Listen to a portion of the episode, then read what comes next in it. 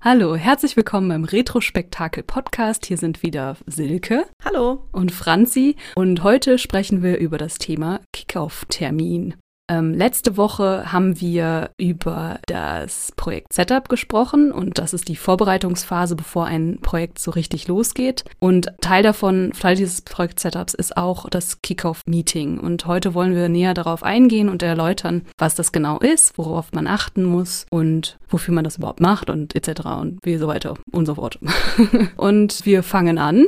Ich würde sagen, erste Frage, was ist das Kickoff-Meeting?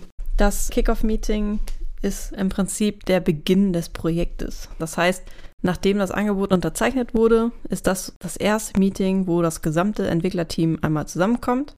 Das gesamte Team wird in der großen Runde gebrieft und man kann sich gegenseitig kennenlernen, schaut, wer ist denn überhaupt auf dem Projekt alles, mit wem werde ich da zusammenarbeiten und bespricht einmal, was vom Kunden gewünscht ist, spricht die Anforderungen einmal durch und im Prinzip passiert so ein bisschen die Übergabe vom Sales, also von der Akquise in die Produktion. Und wichtig ist noch, dass man klärt, wie man dann in dem Projekt zusammenarbeiten möchte. Es läutet also das Projekt im Endeffekt ein. Man trifft sich und alle werden gebrieft. Und danach geht man hoffentlich aus dem Meeting raus und weiß, was man tun kann oder tun soll. Richtig. Der Hintergrund ist natürlich, dass jetzt noch nicht alle Projektteilnehmer bis jetzt äh, Kontakt mit dem Projekt hatten. Das, wie gesagt, hat bis jetzt eher nur das Sales-Team betreut und vielleicht auch der Lead-Dev oder ein Senior-Dev, der dann vielleicht die Schätzung gemacht hat. Aber jetzt geht es halt los und dafür muss das tatsächliche Entwicklerteam, was man vorher sich überlegt hat, welches zusammenarbeitet, halt zusammenkommen und eingeweiht werden, was sie denn tun sollen. Ja, genau. Dann klären wir auch direkt das erste Thema und nämlich, wer ist überhaupt in diesem Meeting mit dabei? Wer sollte dabei sein und wen interessiert das überhaupt? Im Prinzip sollte man zu diesem Zeitpunkt sich einmal angucken, wen benötige ich denn alles auf dem Projekt? Das heißt, wer ist das Entwicklungsteam? Wer wird das Ganze umsetzen?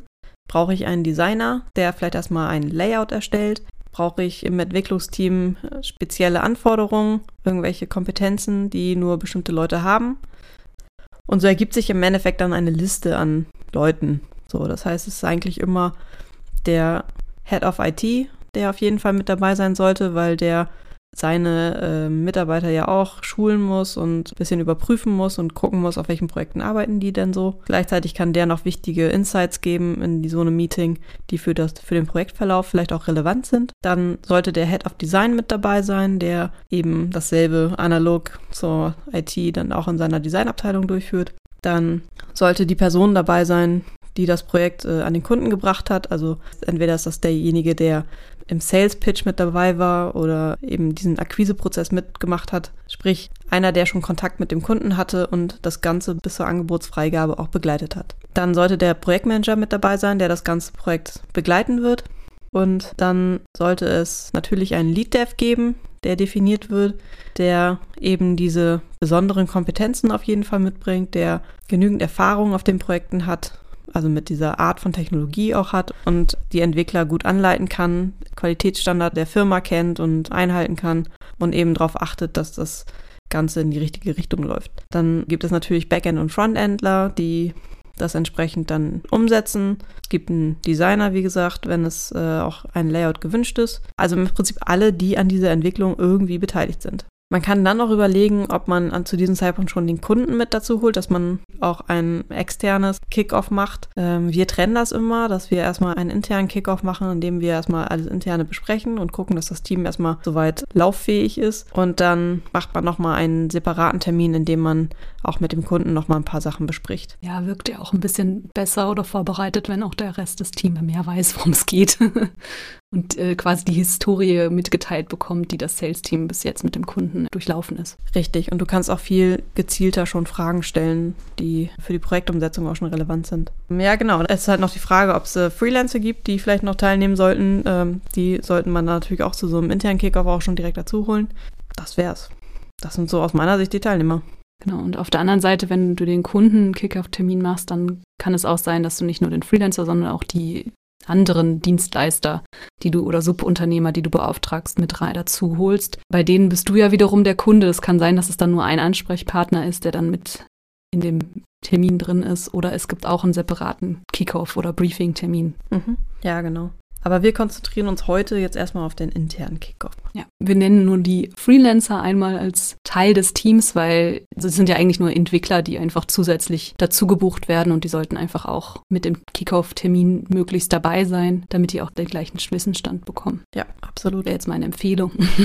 Dem stimme ich zu. Jetzt haben wir geklärt, wer kommt denn alles da mit hin, aber ähm, was soll denn dann thematisch geklärt werden in dem Termin? Aus meiner Perspektive als Entwickler möchte ich einfach ein bisschen mehr Details zu dem Projekt kennenlernen, also wissen, warum, was ist das eigentlich, was ist hier zu tun, was wurde ungefähr angeboten, gibt es irgendwelche Besonderheiten und so weiter. Wer ist der Kunde überhaupt? Wer sind die Ansprechpartner? Das ist vielleicht auch richtig. Dann gibt es vielleicht besondere Kundenanforderungen, die gestellt werden, weil das Projekt irgendwie, keine Ahnung, für den Kunden besonders wichtig intern ist und er sich damit positionieren will oder die sind, ist es wichtig, weil sie sich auf dem Markt besonders positionieren wollen und deswegen ist das jetzt nicht nur ein normaler Website-Relaunch, sondern auch für den Kunden was völlig Besonderes.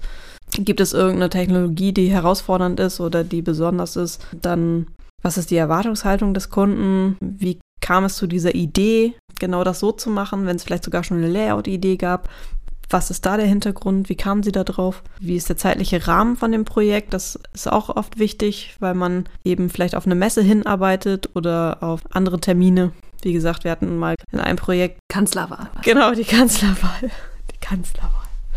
Genau, äh, da war das halt ein sehr wichtiges Ereignis und dazu musste unbedingt was fertig werden. Und all solche Dinge kann das natürlich sein. Also zeitlicher Rahmen ist wichtig, vielleicht auch irgendwelche Meilensteine, die erreicht werden müssen und die zu einem bestimmten Zeitpunkt passieren müssen, weil der Kunde vielleicht intern noch Abnahmen hat und das noch intern weitergeben muss, bevor er das überhaupt freigeben kann. Gibt es irgendwelche Risiken oder Chancen, die wir schon in dem Projekt sehen, die wir jetzt schon sehen können, die vielleicht in der Schätzung auch aufgefallen waren, die wir dann jetzt hier auch nochmal herausstellen müssen. Wie ist das mit der Ressourcenlage? Gibt es äh, irgendwie da Probleme, weil wir irgendwelche Leute nicht bekommen haben und da noch einen Engpass haben irgendwo? Wie gehen wir mit um Verzögerungen um, wenn das passiert? Das ist, ist da jetzt schon was absehbar, dass der Kunde irgendwas nicht liefern kann zu einem bestimmten Zeitpunkt, wo wir es benötigen? So, hauptsächlich aber erstmal Angebot durchgehen, so wie du es auch gesagt hast. Ja, ansonsten wird in dem Termin dann schon so ein bisschen das Projekt vorbereitet. Das heißt, man schaut nicht nur das an, was ist denn der Status X, also zum jetzigen Zeitpunkt, was ist der Ist-Stand, sondern wie wollen wir auch mit dem Projekt verfahren. Das heißt, wir reden einmal über das Thema Qualitätssicherung, müssen einmal schauen, was ist denn da unser Standard, was wollen wir in diesem Projekt unbedingt anstreben, wie werden wir mit Bugs umgehen, gibt es vielleicht auch da schon eine Klassifizierung von Bugs, welche uns wichtig sind, welche und wir erstmal für nach vernachlässigen können. Welche Maßnahmen treffen wir da, was Qualitätssicherung angeht? Gibt irgendwelche speziellen Tests, die wir einbauen? Automatisierte Tests oder Lasttests oder ähnliches? Und was steht dazu natürlich auch im Angebot? Das ist auch immer ganz wichtig, dass man da einmal schaut, was haben wir denn überhaupt verkauft? Was will der Kunde überhaupt? Und dass man da dann einmal spricht, was ist im Rahmen des Angebots möglich? Was können wir vielleicht auch noch keine Ahnung, was machen wir vielleicht sogar aus eigener, auf eigener das machen wir vielleicht sogar aus eigener Kasse, weil uns das wichtig ist, dass wir die Qualität in dem Projekt in einem bestimmten Bereich besonders hervorheben oder weil ein Junior drauf sitzt, da muss man dann vielleicht nochmal besonders genau hingucken, was der so macht.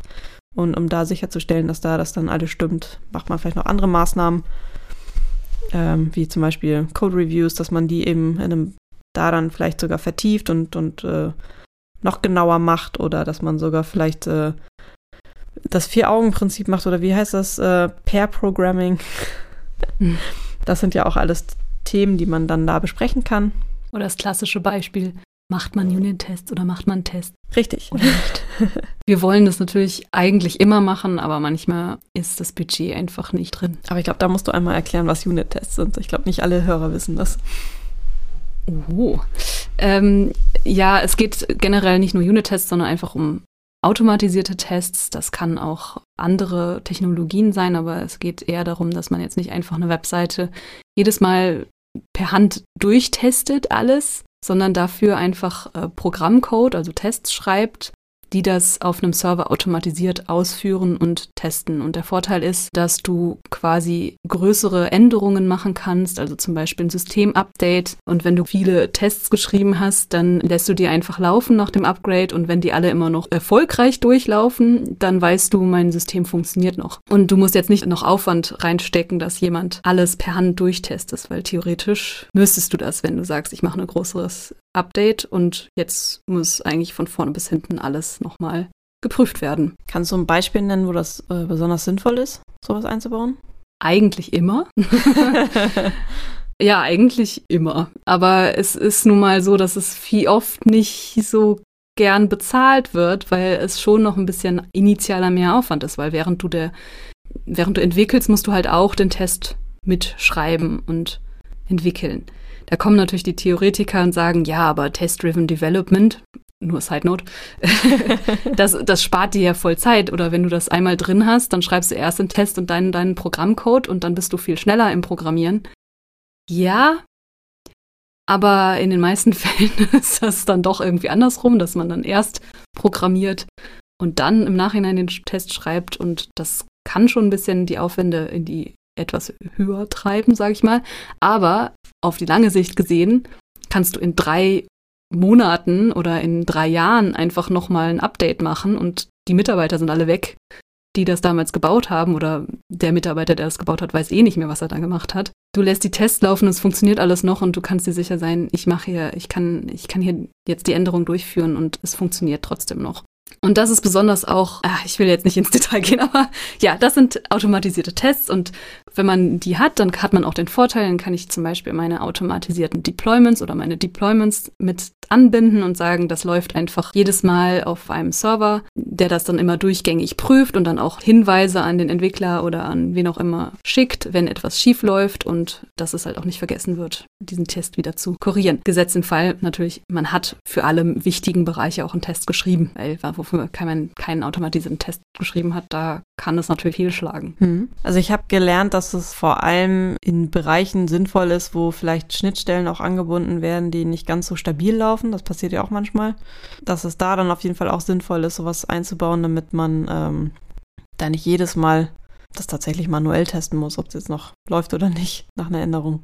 Ja, wobei manche Schnittstellen zu testen ist auch schwierig, weil das sind ja externe Systeme. Du willst ja auch nicht jedes Mal dann eine Bestellung abfeuern in, das, in dem externen System und dann fängt man an, diese Systeme zu simulieren und dann kann man natürlich in die Frage stellen, wie sehr ist das dann auch noch immer noch richtig. Ja, okay, bei einem Shop sollte man das vielleicht nicht tun, das stimmt. Aber auch da kommen wir einfach den Sinn, wo ist es sinnvoll, solche Tests zu haben? Vor allem dann in solchen wichtigen transaktionellen Sachen, die vielleicht auch businesskritisch oder geschäftsrelevant sind. Also wenn du sagst, mhm. okay, eine Bestellung, die muss ausführen, sonst verdiene ich kein Geld, die muss weiterhin funktionieren, dafür brauche ich einen Test und das muss nicht unbedingt ein Unit-Test sein, es kann ja auch so ein Integrationstest oder von externen Diensten sein, die einfach regelmäßig bestimmte Proz Schritte auf der Webseite ausführen und prüfen, ah, funktioniert das noch? Da gibt es ja auch Services für, die da sowas mhm. machen. Soweit der Exkurs. Wenn euch das Thema interessiert und ihr mehr darüber erfahren wollt, dann schreibt uns feedback at retrospektakel.de und dann machen wir nochmal eine separate Episode dazu, würde ich sagen. Ich weiß auch genau, welchen Kollegen wir einladen zu dem Interview und wenn er das hört, kriegt er gleich Schweißausbrüche. ich überlege gerade, ob ich weiß, wen du meinst. In Klammern Nico. Ah! Der hat nämlich einen Blogartikel in Vorbereitung zu dem ganzen Thema. Ach, schön. Ja, cool. Vielleicht hat er ihn schon geschrieben. Wer weiß. Teaser Ende. Also wenn der Blogartikel schon draußen ist, dann verlinken wir ihn auf jeden Fall in den Show Notes. Ja, aber ich gut. glaube, er war noch nicht so weit. Ja, dann müssen wir echt mal ein Interview mit ihm machen. Finde ich gut. kommt da nicht mehr drum rum. Wer genau, falls er das hört, kommt er jetzt wirklich ins Schwitzen. Wer Blogartikel schreiben kann, kann auch Interviews führen. ja, cool. Äh, genau, aber zurück zum Kickoff. Da klären wir auch die Qualitätsstandards und äh, Qualitätssicherung, was wir da in welchem Rahmen wie tief äh, tun wollen. Und als nächstes klärt man dann die Ziele. Das heißt, was ist eigentlich das Ziel der Agentur für dieses Projekt? Was ist das für das Team? Gibt es da spezielle Ziele, die da verfolgt werden? Irgendeine neue Technologie, die unbedingt eingesetzt werden soll, weil das wollte man schon immer mal machen. Und das Projekt eignet sich da total für. Gibt es vielleicht irgendwelche Mitarbeiterziele vielleicht? Will sich da irgendjemand mal beweisen in dem Projekt? Ist es vielleicht für die Agentur ein total tolles äh, Projekt, um sich am Markt irgendwo zu platzieren, weil man es dann als Referenz nutzen kann? Ist es für den Kunden ein besonderes Projekt, weil er auch dafür irgendwelche Ziele hat, KPIs sogenannte, die er dann erreichen will damit? Ja, das ist so die Ziele. Was auch ein wichtiger Punkt ist, einfach die Erwartungshaltung. Was erwartet der Kunde? Erwartet er einfach ein Prestigeprojekt mit äh, super vielen hoch, hoher Sicherheitsqualität und möchte diese Unit-Tests? Oder will er nur eine Business-Webseite kleiner Form? und vor allem Erwartungshaltung, ähm, da kommen wir wieder zurück auf unsere Episode 2, das magische Dreieck. Also da hatten wir gesagt, was sind die drei Ecken äh, Budget beziehungsweise Kosten, Zeit und Qualität. Mhm. weiß ich schon nicht mehr. Genau, und äh, da meinten, äh, wäre halt diese abzugrenzen, was erwartet der im Endeffekt. Also sind, ist eben die Deadline super wichtig, aber die Qualität dann nicht so. Oder ist ähm, super wichtig, dass das Budget eingehalten wird und wie, wie, wie ist da die Erwartungshaltung des Kunden oder auch generell in der Agentur und damit der, damit das Team sich auch darauf einstellen kann, weil wenn du die einfach unvorbereitet loslaufen lässt, dann versuchen sie vielleicht das High-End-Projekt Pro Produkt draus zu machen, wenn aber doch nur was Kleines verkauft worden ist, dann könnte das, das die Zeit oder das Budget sprengen. Das stimmt. Ja, sehr gut. Dann möchte man natürlich auch offene Fragen abstimmen. Also was ist noch offen in, was, was wurde noch nicht geklärt? Was ist da mit Annahmen in der Aufwandschätzung einfach nur notiert? Fällt dem Team direkt noch weitere Fragen ein, die sie so im Kopf haben und die entweder das Sales-Team direkt beantworten kann oder der Projektmanager oder der Kunde, falls er mit anwesend ist, direkt. Oder muss demnächst dann geklärt werden, damit man es loslegen kann. Mhm. Ja, auch sehr wichtig. Genau, dann sollte noch geklärt werden, wie man denn überhaupt als Team auch zusammenarbeiten möchte in diesem Projekt. Heißt, wie arbeiten wir auch zusammen in Jira? Wie ist da der Workflow? Meistens gibt es irgendeinen Standard-Workflow, der dann benutzt wird. Wie ist der aufgebaut? Gibt es da irgendwelche Besonderheiten? Gibt es auch irgendwelche Learnings aus alten Projekten, wo man weiß, okay, das funktioniert manchmal nicht so richtig, da müssen wir jetzt nochmal ein Augenmerk drauf haben und dass wir uns da alle anstrengen, dass das eingehalten wird, dieser Workflow. Wie arbeiten wir in Confluence? Ähm, arbeiten wir überhaupt mit Confluence? Ähm, gibt es vielleicht irgendwelche anderen Tools? Also es muss ja nicht unbedingt Jira sein, es kann ja auch Trello oder keine Ahnung, tausend andere Tools da draußen. ich kenne nur Jira. Asana oder Asana, wie. Ja, genau. Aber die kenne ich eher als To-Do-Listen-Apps. Also jetzt nicht unbedingt wirklich für Kooperat, also nicht wirklich für Zusammenarbeit in einem Team. Also das vielleicht im PM-Team so, das schon, aber innerhalb tatsächlich übergreifend mit Entwicklern habe ich das tatsächlich noch nicht eingesetzt. Ja, ich, ich habe es äh, versucht. Es funktioniert auch, aber ich bin nicht begeistert. aber ich bin ja auch Jira-Fan. Man muss auch dazu sagen, ich als PM habe auch so ein bisschen äh, den Einfluss darauf. ich, wenn ich sage, ich will Jira nutzen, dann kann ich das meistens auch durchsetzen. Ja gut, aber es gibt da auch diverse Tools äh, auf dem Markt, ne? Und im Zweifel ist es ein Redmine des Kunden. Ah ja, stimmt. Das kenne ich auch noch. Keine guten Erinnerungen. aber immerhin besser als E-Mail. Ja. Oder, ja, so, oder, oder Excel-Listen. Oh Gott, ja. Äh, ja, aber all das gibt es. Die per E-Mail ähm, verschickt werden. wenn, jemand, wenn jemand damit klarkommt, auch völlig okay, äh, darf er dann gerne nutzen. Ich muss es nicht mögen. Genau, aber so, darauf sollte man sich auf jeden Fall einigen. Wie gesagt, meistens gibt es ja eh Agenturstandards und das ist ja meistens in der Agentur schon festgelegt. Kann aber auch sein, dass der Kunde irgendwas vorgibt und sagt, wir arbeiten alle mit keine Ahnung was und das muss so auch in diesem Projekt passieren. Ja, in dem Fall kann es ja sein, wir arbeiten mit meinem Jira. Der Kunde hat ein eigenes Jira und da sind, werden alle drin arbeiten und der Kunde halt natürlich auch. Das ist auch eine Gegebenheit, die man vielleicht klären muss, ob der Kunde auch mit im Jira ist, also ob es in seinem oder in unserem. Ja, richtig. Dann ist noch die Frage, wie ist das äh, mit der internen Kommunikation oder auch mit der Kundenkommunikation? Gibt es irgendwelche Chaträume oder Channels, in denen wir, mit denen wir äh, arbeiten? Das heißt, haben wir ein Chat-Tool, mit dem wir arbeiten? Hat da auch der Kunde Zugriff oder ist das nur intern? Gibt es da irgendwelche speziellen Channels für dieses Projekt, die wir dann noch erstellen müssen, damit das gesammelt kanalisiert laufen kann, die Kommunikation? Insofern auch mit dem Kunden über ein Chat-Tool kommuniziert werden soll, muss es da vielleicht nochmal einen separaten Kanal geben, wo klar ist, hier ist auch Kunden, ähm, haben auch Kundenzugriff drauf. Meistens ist sowas, das, also die bekanntesten Tools sind eigentlich so Slack oder Microsoft Teams oder bei uns auch gerne Rocket Chat oder Google Hangouts hat, glaube ich, auch einen Chat. Heißt mittlerweile anders, aber genau, gibt viele, die die vollständige Liste in der vorherigen Episode zu finden. Ach ja. Nicht wirklich, aber. Stimmt, da hatten wir schon mal welche aufgezählt. Genau. Aber da, äh, genau, das muss auf jeden Fall geklärt werden, auch wie ist da die Erwartungshaltung des Kunden, wie möchte er kommunizieren, will er das per E-Mail die ganze Zeit tun oder ist es auch für ihn okay, wenn das etwas konzentrierter in einem Chat-Tool funktioniert? Möchte er im CC sein von jedem Tick? Richtig. Auch. Ja. Und ganz wichtig ist eigentlich auch, was ist das denn für ein Projekt? Im, also was ist das für ein, eine Projektmethode? Arbeiten wir nach Sprint oder Kanban oder einfach nur self-organized, also jeder weiß, was er tun und äh, macht einfach? Oder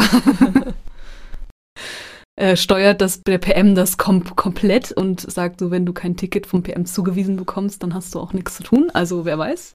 Richtig, das genau sind halt diese auch bei mir fasse ich das auch gerne unter Kommunikationsregeln zusammen. Also, dass man tatsächlich auch mal definiert, wie arbeiten wir als Team tatsächlich? Wie verstehen wir den, also nicht nur Jira-Workflow, sondern auch, wie gehen wir mit Tickets im Allgemeinen um?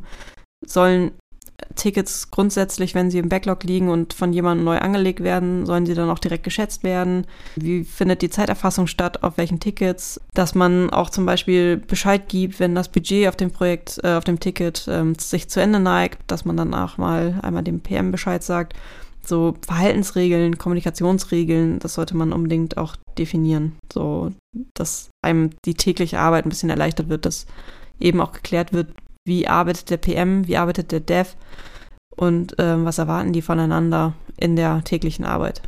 Genau. Meetings sollte man auch noch klären.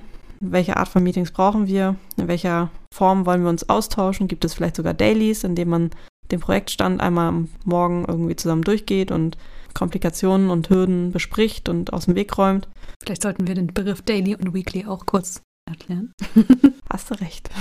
Selbsterklärend vielleicht, aber im heutigen Denglisch einmal kurz zu sagen, das Daily ist im Endeffekt ein fester Termin täglich um eine bestimmte Uhrzeit im Regelfall und der dauert vielleicht 15 Minuten, aber es ist ein Termin, wo alle sich treffen, über ihre, ähm, ihre Arbeitsstand oder Probleme sprechen, also bezogen auf Arbeit und äh, danach äh, kann man noch weitere Detailbesprechungen vereinbaren, aber es geht eher so um ein sogenanntes Stand-up.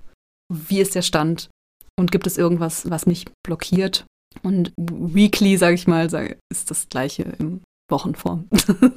Nur ein bisschen länger vielleicht und anders grob gesagt. Äh, aber im Prinzip geht es um diese, wie häufig kommen, kommen wir zusammen im Team und sprechen einmal in großer Gruppe. Ja, genau. Also das Daily kommt natürlich auch so ein bisschen aus dem Scrum. Da ist es auch tatsächlich auf 15 Minuten beschränkt. Also wir hatten früher auch immer Dailies. Das war morgens beim Kaffee trinken.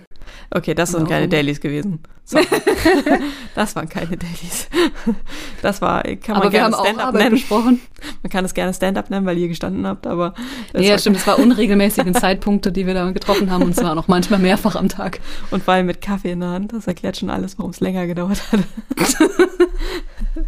äh, ja, nee, also Daily tatsächlich ist, ist, eigentlich beschränkt auf 15 Minuten, kommt aus dem Scrum und ähm, soll eigentlich zack, zack, zack so ein bisschen ähm, jeder einmal kurz erzählen, was nimmt er sich für den Tag vor, was hat er sich, äh, was hat er gestern äh, geschafft und was waren Schwierigkeiten oder was erwartet er heute an Schwierigkeiten oder wo kommt er nicht weiter, bei welchem Ticket, wo braucht er da nochmal Unterstützung und die Klärung der Dinge passiert dann meistens im Anschluss, es sei denn, es sind zwei Minuten Sachen, dann kann man das auch direkt im Daily klären. Aber da geht es eigentlich hauptsächlich darum, dass der Scrum Master da einmal Bescheid weiß, wo stehen wir, wo gibt es Hürden, die er dann noch sich dann für den Tag vornehmen kann, die zu klären, damit das Team möglichst ungestört weiterarbeiten kann.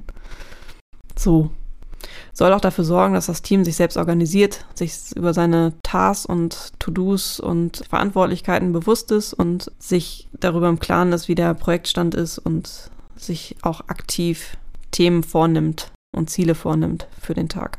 So. Mhm. wie du schon sagst, ein Weekly machen wir jetzt tatsächlich eher selten, machen wir aber dann, wenn wir merken, das Projekt ist zu klein, um sich jeden Tag zu treffen. Das macht bei einem, was weiß ich, wenn du ein 30.000 Euro Projekt hast, macht das keinen Sinn, Dailies zu machen. Dann macht man tatsächlich eher Weeklies, um sich dann zumindest im Team zu festen Zeitpunkten trotzdem mal zusammenzufinden, damit auch so ein Teamgedanke aufkommt und mal auch einfach mal gemeinsam über Tickets spricht, damit man auch Tickets mal gemeinsam durchgehen kann und Fragen klären kann und auch Ansätze zur Lösung von Tickets ähm, besprechen kann. Das ist ja auch gerade, glaube ich, in der Entwicklung ganz wichtig, dass man auch sich zum Vorgehen mal austauscht. Oder auch Fragen, die an den Kunden gestellt werden müssen, die dann über den PM laufen. Richtig, ja. Dann bei Sprint Plannings gibt es auch meistens eher dann bei größeren Projekten, wo wirklich ein bisschen nach, bisschen nach Scrum ist das eher. Also wird, glaube ich, also bei uns wird nicht strikt Scrum gemacht, sondern es wird eher nach Scrum gearbeitet. Und da wird es dann schon Sprint-Plannings geben, das heißt, es wird in Sprints gearbeitet. Ein Sprint ist meistens so ein, geht über zwei Wochen und bezeichnet eigentlich so eine, ja, ich will jetzt kein weiteres Fachwort in, in den Raum werfen, aber so ein, eine Einheit an Softwareentwicklung, die fertiggestellt werden soll in diesem Zeitraum. So. Das heißt, man macht in diesem Sprint-Planning trifft man sich im Team und macht eine Planung darüber, was an Tickets existiert, geht nochmal zusammen auch die ganzen Tickets durch, schaut irgendwie, wo, wo sind noch irgendwelche ungeklärten Sachen und nimmt sich dann ein Paket an Tickets vor für die nächsten zwei Wochen. So, und ähm, dann schaut man zusammen drauf, ist das realistisch? Sind da bei jedem Ticket die Fragen geklärt? Könnte jeder dieser Entwickler sich dieses Ticket jetzt nehmen und wüsste sofort, was er machen soll? Oder sind da noch irgendwo Unklarheiten? Ähm, wie aufwendig sind die Tickets? Passt das überhaupt zu der Zeit, die die Leute überhaupt gebucht sind für das Projekt? Und ja, so. Wenn man schon nach Scrum arbeitet, dann kommen natürlich auch die anderen Meetings dazu, die da auch anfallen, wie zum Beispiel das Sprint Review und die Retrospektive. Aber da müssen wir jetzt nicht zu im Detail drauf eingehen. Vielleicht machen wir mal eine Episode zum Thema Scrum. Ganz sicher bestimmt. Ja, genau. Wichtig ist tatsächlich erstmal, dass man darüber spricht, wie wollen wir zusammenarbeiten, wie regelmäßig wollen wir uns austauschen und treffen und was ist für dieses Projekt auch angebracht. Weil es muss ja, wie gesagt, auch zum Budget passen, zur Größe des Projekts. So. Und dass man das einfach in diesem Termin einmal klärt und dann eben auch die Termine festhält und festlegt. Genauso sollte man auch Verantwortlichkeiten schon mal klären, dass man sagt, Lead Dev, du bist für die Dinge zuständig, kümmere dich drum, hab das im Auge. Und bei den Entwicklern eben auch so, wie gesagt, solche, solche Verhaltensregeln, dass ähm, wie gehe ich mit Tickets um? Weise ich sie dann, wenn ich damit durch bin, auch automatisch jemandem zu oder schreibe ich na, am Abend auch einen Stand in die Tickets rein, wie weit ich gekommen bin an dem Tag und erfasse meine Zeiten und gebe Bescheid, wenn das Budget am Ticket aufgebraucht ist. All diese Dinge, das finde ich, gehört auch zu einer, ist auch so eine Art Verantwortlichkeit, die auch genau, aber das gehört auch eher so in den Themenbereich, wie wollen wir arbeiten. Mhm. Mit Verantwortlichkeiten ist aber auch gemeint, dass du die thematische Verantwortlichkeit für etwas bekommst. Also für einen Teilbereich des Projektes. Wenn du sagst, wir bauen hier jetzt einen ähm, Shop und der hat noch ein zusätzliches PIM dabei und dann gibt es vielleicht der Entwickler, der dann der Lead Dev auf dem für das äh, PIM ist und der andere für den Shop. Ähm, mhm. Da haben die ihre thematische Verantwortlichkeit und sind dann dafür auch zuständig, dass das alles ordentlich läuft und alle Tickets, die diesbezüglich reinlaufen, dann auch primär bearbeiten oder halt mhm. zumindest koordinieren. Das stimmt. Das äh, würde ich auch als Verantwortlichkeit sehen. Und mhm. man klärt am Anfang, wofür bist du zuständig. Und ich erwarte, dass du das auch ordentlich machst, so nach dem Motto, also zwischen den Zeilen. Und mir auch meldest, wenn hier irgendwas nicht funktioniert, wie erwartet. Das stimmt. Tatsächlich dieses auch sich verantwortlich fühlen für den Themenbereich, das ist auch sehr wichtig. Passiert seltener, als man, als mir lieb ist. Also es gibt leider viele Entwickler, die ähm, sich nicht trauen, die Verantwortung zu übernehmen für etwas. Also das heißt, dass sie im täglichen nicht von sich aus weiterdenken und sich ein Thema annehmen und darauf rumdenken und schauen, dass sie es bestmöglich umgesetzt bekommen und das im Blick behalten, wie der Kunde sich das wünscht und wenn er Probleme sieht, sich die von sich aus anspricht, das könnte mehr sein. Aber Franzi ist natürlich vorbildlich. Ach, jetzt hör immer auf. Schneid das bitte raus. Muss nicht immer loben. Ja, aber ich, ich habe auch Projekte, wo ich ein wenig ähm, schludriger bin, oder? Das kommt dann mit der Motivation dessen, was da zu tun ist. Ja, das ist ja, ja. ein Stück weit auch normal, aber ich habe halt jetzt auch von einem Projekt gehört, irgendwie, ähm, da hat mir ein Kollege erzählt, ähm, dass dann die Entwickler nicht miteinander reden und ähm, da eben nicht Bescheid gesagt wird, wenn da irgendwie ein Problem ist oder irgendwas unklar ist. Und es wird dann, kommt, fallen dann so Sätze wie, ja, da hatte ich gar kein Ticket für. Und ähm, ja, äh, habe ich doch gesagt, da brauche ich dann noch ein Ticket für, damit ich das machen kann und so. Ich denke, Leute, ihr seid alt genug, macht euch selber Tickets. Ähm, also das sind so Verantwortlichkeiten, die, die, ähm, also das, das, fehlt mir halt manchmal, ne? dass man einfach mal einen Schritt weiter geht und einfach mal sagt, ey komm, ich bin alt genug, ich mache das jetzt einfach oder ich fühle mich jetzt verantwortlich für dieses Thema, ich sorge selber dafür, dass das in Giro ordentlich strukturiert ist und es Tickets dafür gibt, damit ich das umsetzen kann. So, das ist ja nicht Sache des PMs, das zu tun. Aber das wird manchmal gerne so gesehen und ähm, das finde ich halt schade. Mhm. Aber auch dazu kann man nochmal separate Episode machen. Kann ich mich stundenlang drüber aufhalten. Aushalten. Eine Episode, wo Silke sich einfach nur aufregen darf. darf es gerne widerlegen, aber es gibt bestimmt auch Sachen, wo du dich über Perms aufregst. Ich wetter dann einfach mit. Oder so. Der hat mir kein Ticket angelegt, da kann ich doch nicht arbeiten. Na gut. Aber Silke, ja. jetzt mal ein ganz anderes Thema. Ja. Was muss man denn so tun? Also vorbereiten um, für diesen Kickoff-Termin. Als PM zumindest. Ja, genau. Ähm, tatsächlich geht es damit los, dass man erstmal ein Projektteam festlegt, definiert, wer ist überhaupt auf diesem Projekt, wen brauche ich dafür überhaupt, welche Kompetenzen muss ich haben, damit das bestmöglich umgesetzt werden kann, sind die Leute verfügbar. Man spricht sich dazu natürlich meistens mit dem Head of IT und Head of Design ab, dass man dann auch die richtigen Leute bekommt und ähm, die jedenfalls sogar freigeschaufelt werden für das Projekt oder man andere findet oder Freelancer findet oder wie auch immer. Dann versucht man sie auch direkt zu blocken für die Termine, für den Kickoff-Termin und auch für das Projekt schon mal zu buchen. Insofern das Angebot auch schon unterzeichnet ist, kann man sie ja auch schon festbuchen. Ich blocke auch den Termin im Kalender schon mal, suche mir überhaupt einen Ort, Termin und mache mir auch schon Gedanken zur Dauer des Termins. Denn im Endeffekt ist es so, dass je größer das Projekt ist, desto umfangreicher wird auch der Kickoff sein. So, das ist meistens liegt das so zwischen zwei bis sechs Stunden, so ein Kickoff. So, weil halt auch sehr viele Themen sechs besprochen Stunden. werden. Ja, habe ich auch schon erlebt.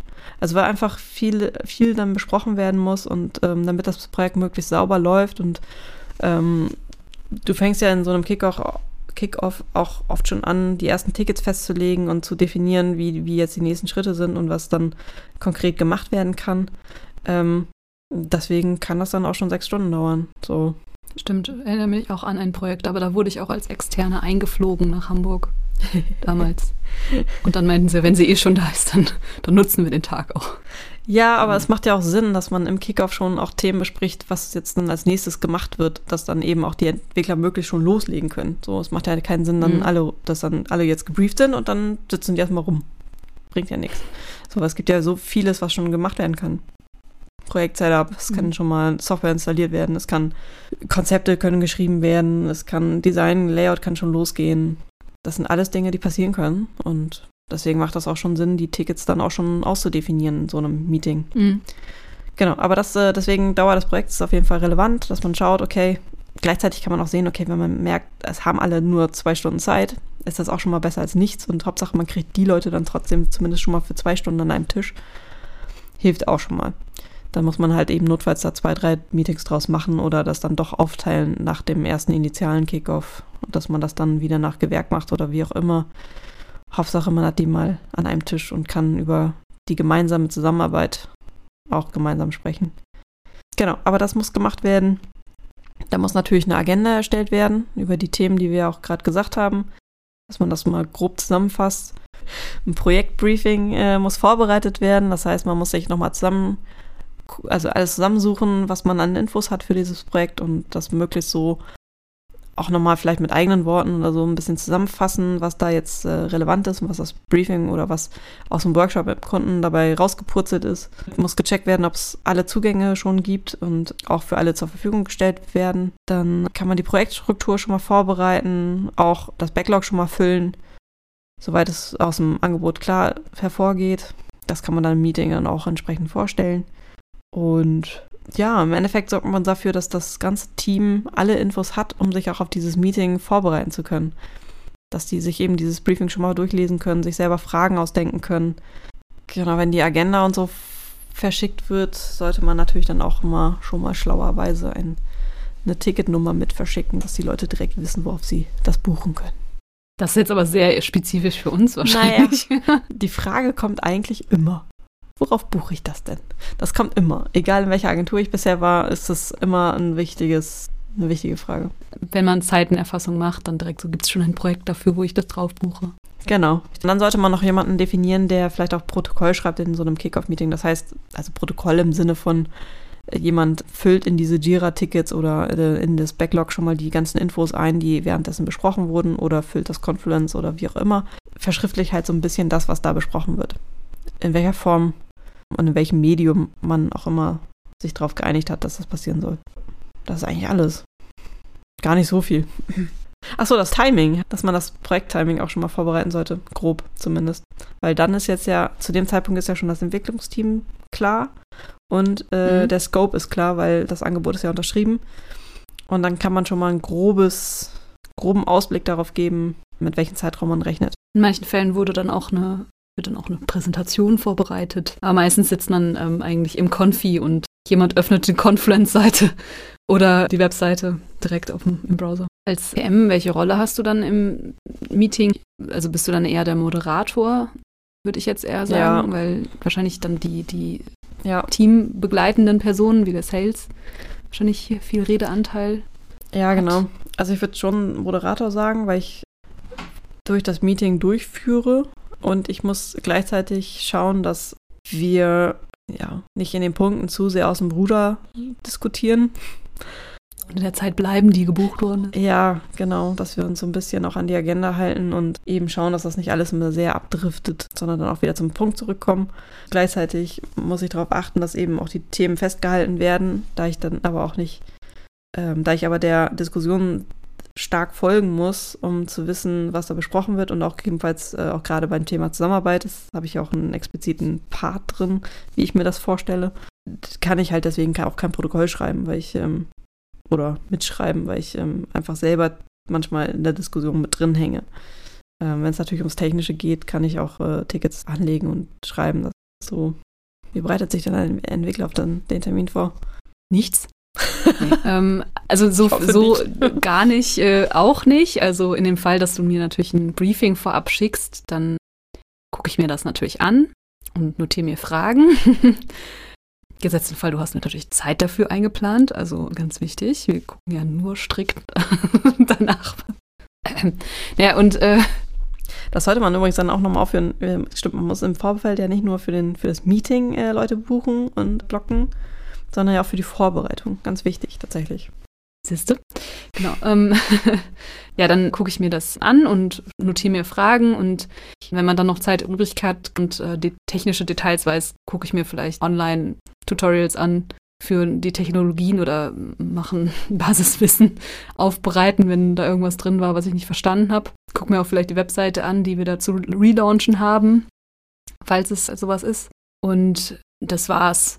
Bin ich aber auf der anderen Seite der Lead-Dev gewesen oder bin ich der Dev, der ähm, die Aufwandschätzung gemacht hat, dann bereite ich eventuell das auch nochmal vor, weil es kommen dann vielleicht Fragen im Termin auf, die dann an mich gestellt werden könnten. Und dann, wenn das jetzt eine Weile her ist, äh, weil so ein Angebot vielleicht mal längere Zeit brauchte, um angenommen zu werden, dann gucke ich mir die nochmal an und bin quasi bereit, etwas vorzutragen oder meine Gedanken dazu zu nennen, sollte ich gefragt werden oder proaktiv mich dabei zu beteiligen oder was ich mir dabei gedacht habe.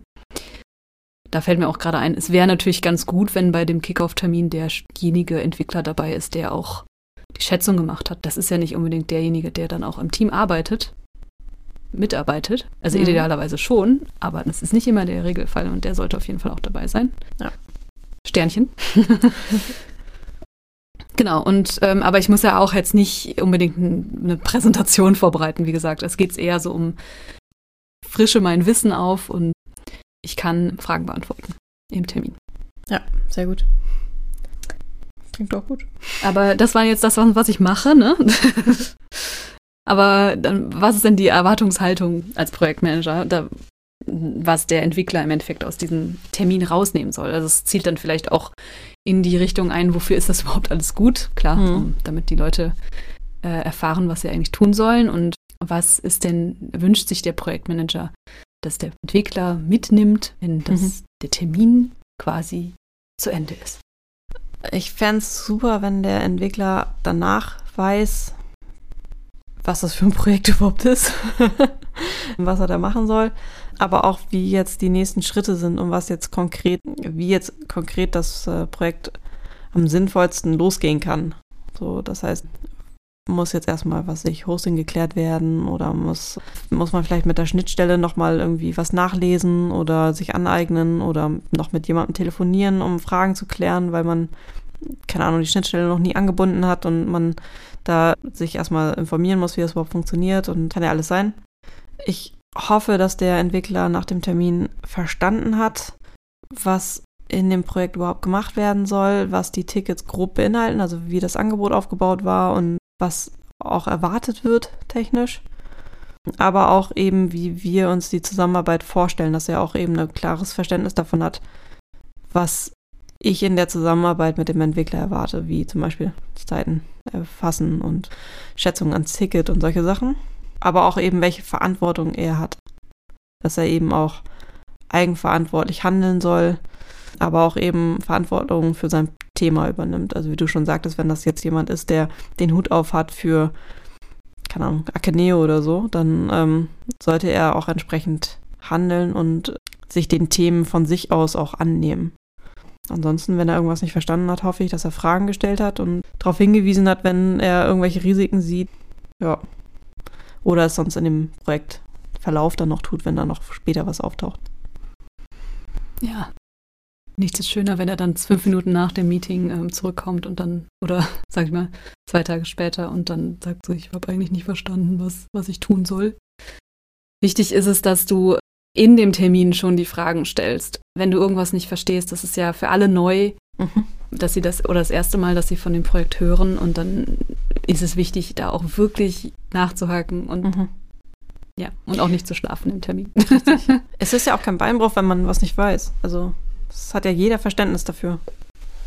Richtig. Und dafür ist das Termin ja in kleiner oder größerer, aber halt in interner Runde ja auch da, dass man sich nicht vorm Kunden blamiert in dem Moment, sondern man ist ja im, im Team und da geht es darum, dass man die Fragen klärt und vielleicht erkennt man ja auch in dem Moment schon und sagt, okay, das ist aber überhaupt nichts für mich, das kann ich nicht machen. Mhm. Dann ist es ja auch nicht verkehrt, es zu sagen und es, ist, es besteht noch die Chance, jemanden anderes in das Team reinzuholen, wenn man sagt, ich möchte das auf gar keinen Fall machen oder das geht nicht, wie auch immer.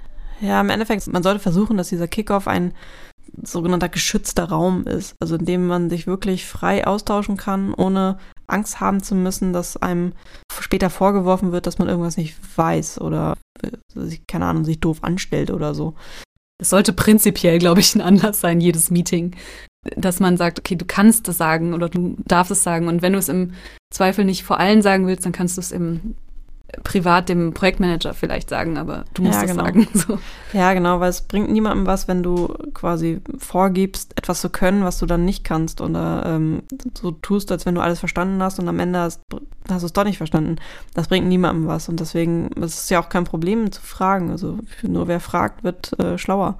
Und deswegen hilft das einfach, das anzusprechen. Genauso auch, wie Franzi schon sagte, wenn man auch irgendwo sich nicht so sicher ist in irgendeinem Thema und man da Bedenken hat, dass man da der Richtige für ist, gerne sagen. Und dann kann man auch gucken, ob man noch jemanden findet, der da mehr über das Thema weiß, dass man dem noch mit so mit zur Seite stellt, dass sie voneinander lernen können. Und also da findet man immer Oder eine Lösung. Schulung beauftragt. Ja, genau. Ja. Zum Beispiel. Also deswegen gerne sagen und keine Angst haben. Also ich persönlich also ich kann mir vorstellen, dass es oft schwierig ist, in, in größeren Meetings was zu sagen, weil man sich vielleicht nicht traut, weil man mit den Kollegen ja auch in anderen Projekten zusammenarbeiten soll. Aber wie gesagt, ich empfinde solche Meetings halt immer als, wie gesagt, geschützten Raum und man muss da jetzt auch nicht, ähm, also sollte man auch einfach nicht weitertragen, was da jetzt dann irgendwie groß beredet wird. Es geht nur das Team was an und da sollte das auch bleiben.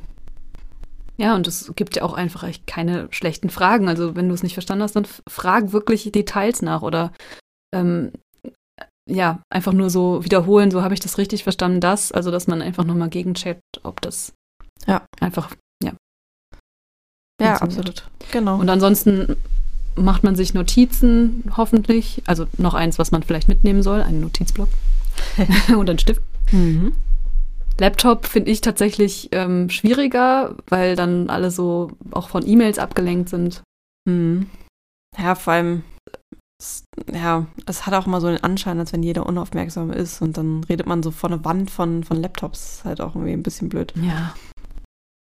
Da, da, bin ich, da bin ich ja Verfechter von Papier und Bleistift, aber mhm. klar, manche haben dann vielleicht doch, die wollen es direkt irgendwie auf dem Computer schreiben, das ist ja auch in Ordnung, aber man sollte darauf achten, dass man nicht abgelenkt ist dann von irgendwelchen Chats und so. Ja, ich fände es cooler, ehrlich gesagt, in einem Kickoff, wenn ähm, das Jira oder Confluence oder worauf immer man sich einigt, dass man Dinge festhält, ähm, dass man das auf einem großen Screen anmacht und alle mhm. gemeinsam auf diesen Screen gucken. So, und wenn jemand meint, diesen Punkt möchte ich gerne festhalten, weil das für mich wichtig ist, damit ich das nächste Mal nicht vergesse oder in der Woche, dann sollte man das an dem Meeting sagen und dann wird es gemeinsam auf dieser Seite notiert.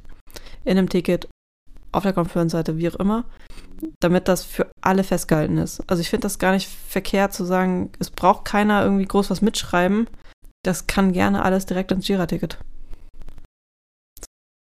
Ja, aber manchmal sind das bei so solchen Terminen, wo du dann auch wirklich das Backlog füllst, definitiv, aber manchmal sind die ähm, Kickoff-Termine ja auch relativ kurz gesagt und dann hast du wirklich nur einen Notizblock und du, du notierst dir dann so deine nächsten Steps oder so. Das ist dann schon die kleinere Fassung vielleicht ja. oder einfach nur Sachen, aber wo du dann, sagst, okay, das will ich nochmal nachlesen. Aber, ja, ich, aber also, dann ist die Frage, ob das Kickoff-Meeting so gut ist. Ja, dann war es vielleicht nicht so gut vorbereitet.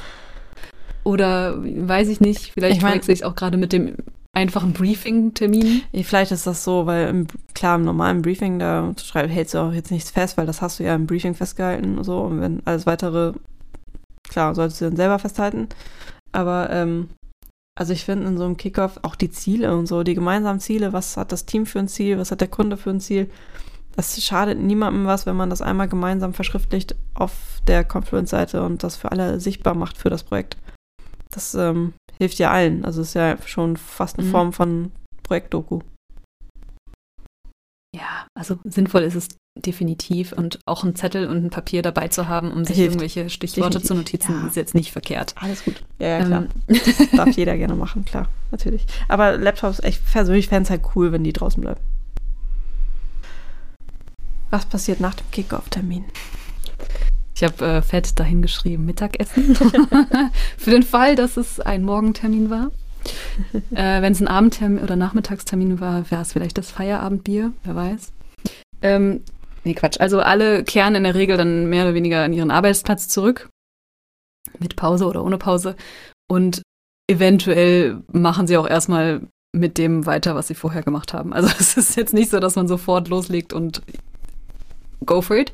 Es mhm. sei denn, es ist wirklich so ein Projekt, wo man sagt, okay, wir haben die Leute direkt gebucht und die sind ab sofort zwei Wochen konstant auf dem Projekt und länger. Dann können die auch komplett damit darauf arbeiten, aber im Regelfall braucht man noch so eine Übergangsphase, wo es dann vielleicht Leute aus den existierenden Projekten rausgezogen werden und ähm, wieder zurückkehren müssen in dem Moment. Aber jeder nimmt ja Folgeaufgaben mit aus diesem Termin, also hat sich vielleicht Sachen Richtig. notiert oder es wurde halt dieses Backlog-Ticket gefüllt.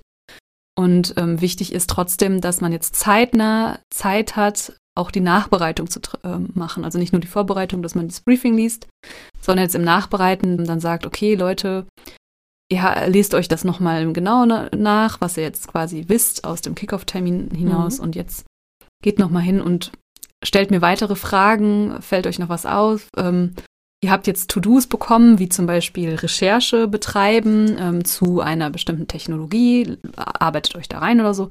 Dann ist es wichtig, dass diese Aufgaben natürlich auch dafür auch Zeiten geblockt werden für den mhm. Entwickler, weil sonst verschwindet er wieder in den Projekten, die er vorher gemacht hat, wenn er gut ausgebucht ist.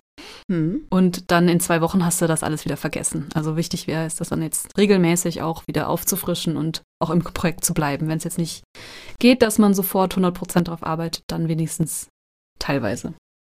Ja. Genau, und am, am Anfang ist oft das äh, die Zusammenfinden des äh, Termins ein bisschen schleppend, äh, des Teams ein bisschen schleppend. Also wenn das jetzt zum Beispiel ein Team ist, was jetzt noch nie zusammengearbeitet hat in dieser Konstellation, dann braucht es halt eine Phase, bis die sich so eingegroovt haben oder sich mit diesen Workflows auseinandersetzen müssen am Ticket, äh, diesen Ticket-Workflows, die man definiert hat. Mhm. Oder man merkt noch was und möchte da was anderen etc. Also das gibt anfangs nochmal eine Phase, wo es jetzt nicht super produktiv losgeht direkt, mhm. sondern eher so ein bisschen schleppender. Mhm. Es gibt vielleicht auch mehrere Diskussionsrunden, öftere, nicht nur ein Daily am Tag, sondern vielleicht mehrere, wo man sich austauscht oder viele auch nochmal so ein bisschen zusammenhocken in kleineren Gruppen, die Entwickler. Mhm. Das muss man auch denen erlauben, dass sie sich jetzt nochmal zusammenraufen und dann sagen, jetzt machen wir nicht ein großes Kickoff-Termin mit dem Head of IT, sondern wir machen jetzt den, das kleinere Meeting, wo auch der PM vielleicht nicht unbedingt zwingend dabei ist, wo wir sich im Team der Entwickler nochmal austauscht und generell vielleicht in kleinerer Form nochmal und noch einen mhm. kleineren, gestützteren Raum dann einfach austauscht und vielleicht auch technisches Konzept macht oder Abstimmungen macht, weil vielleicht mhm. sind Sachen noch nicht 100% geklärt gewesen und müssen erst geklärt werden. Mhm.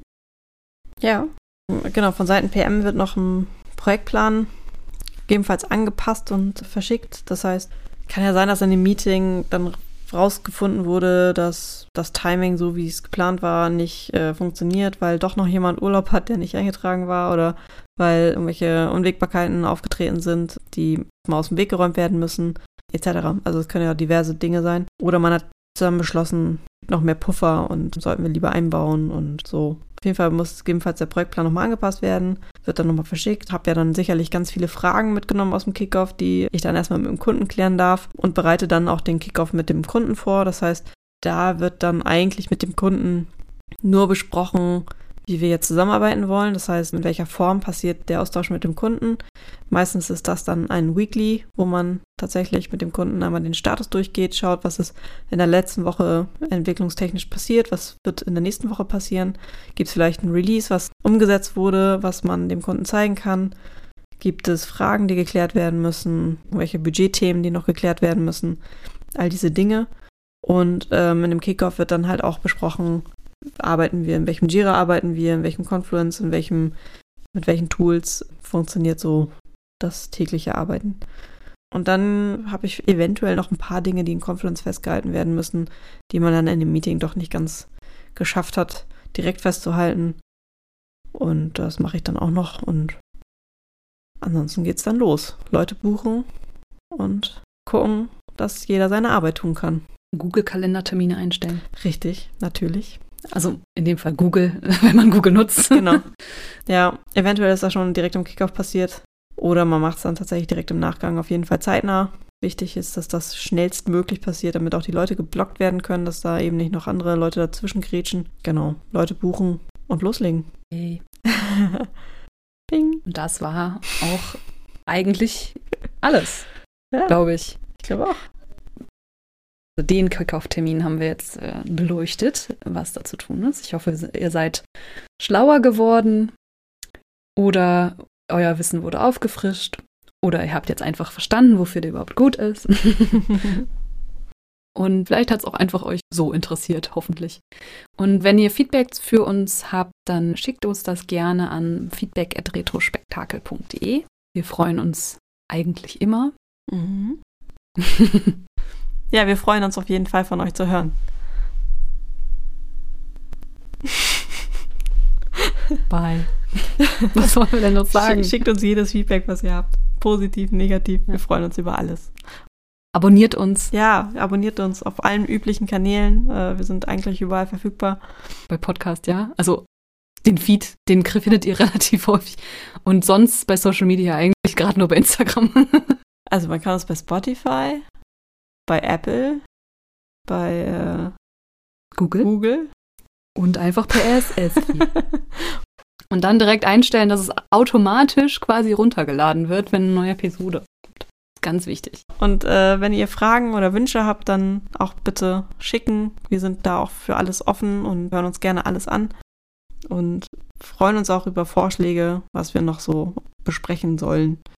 Nicht, dass wir keine Themen hätten, aber unser Themenspeicher ist sehr voll. Aber Vielleicht habt ihr ja auch Themen, die für euch spannend sind, dann können wir die vielleicht hoch priorisieren.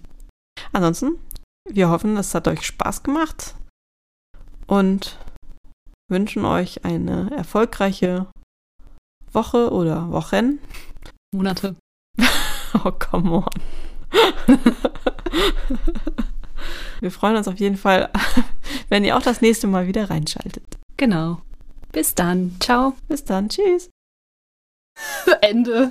Fail.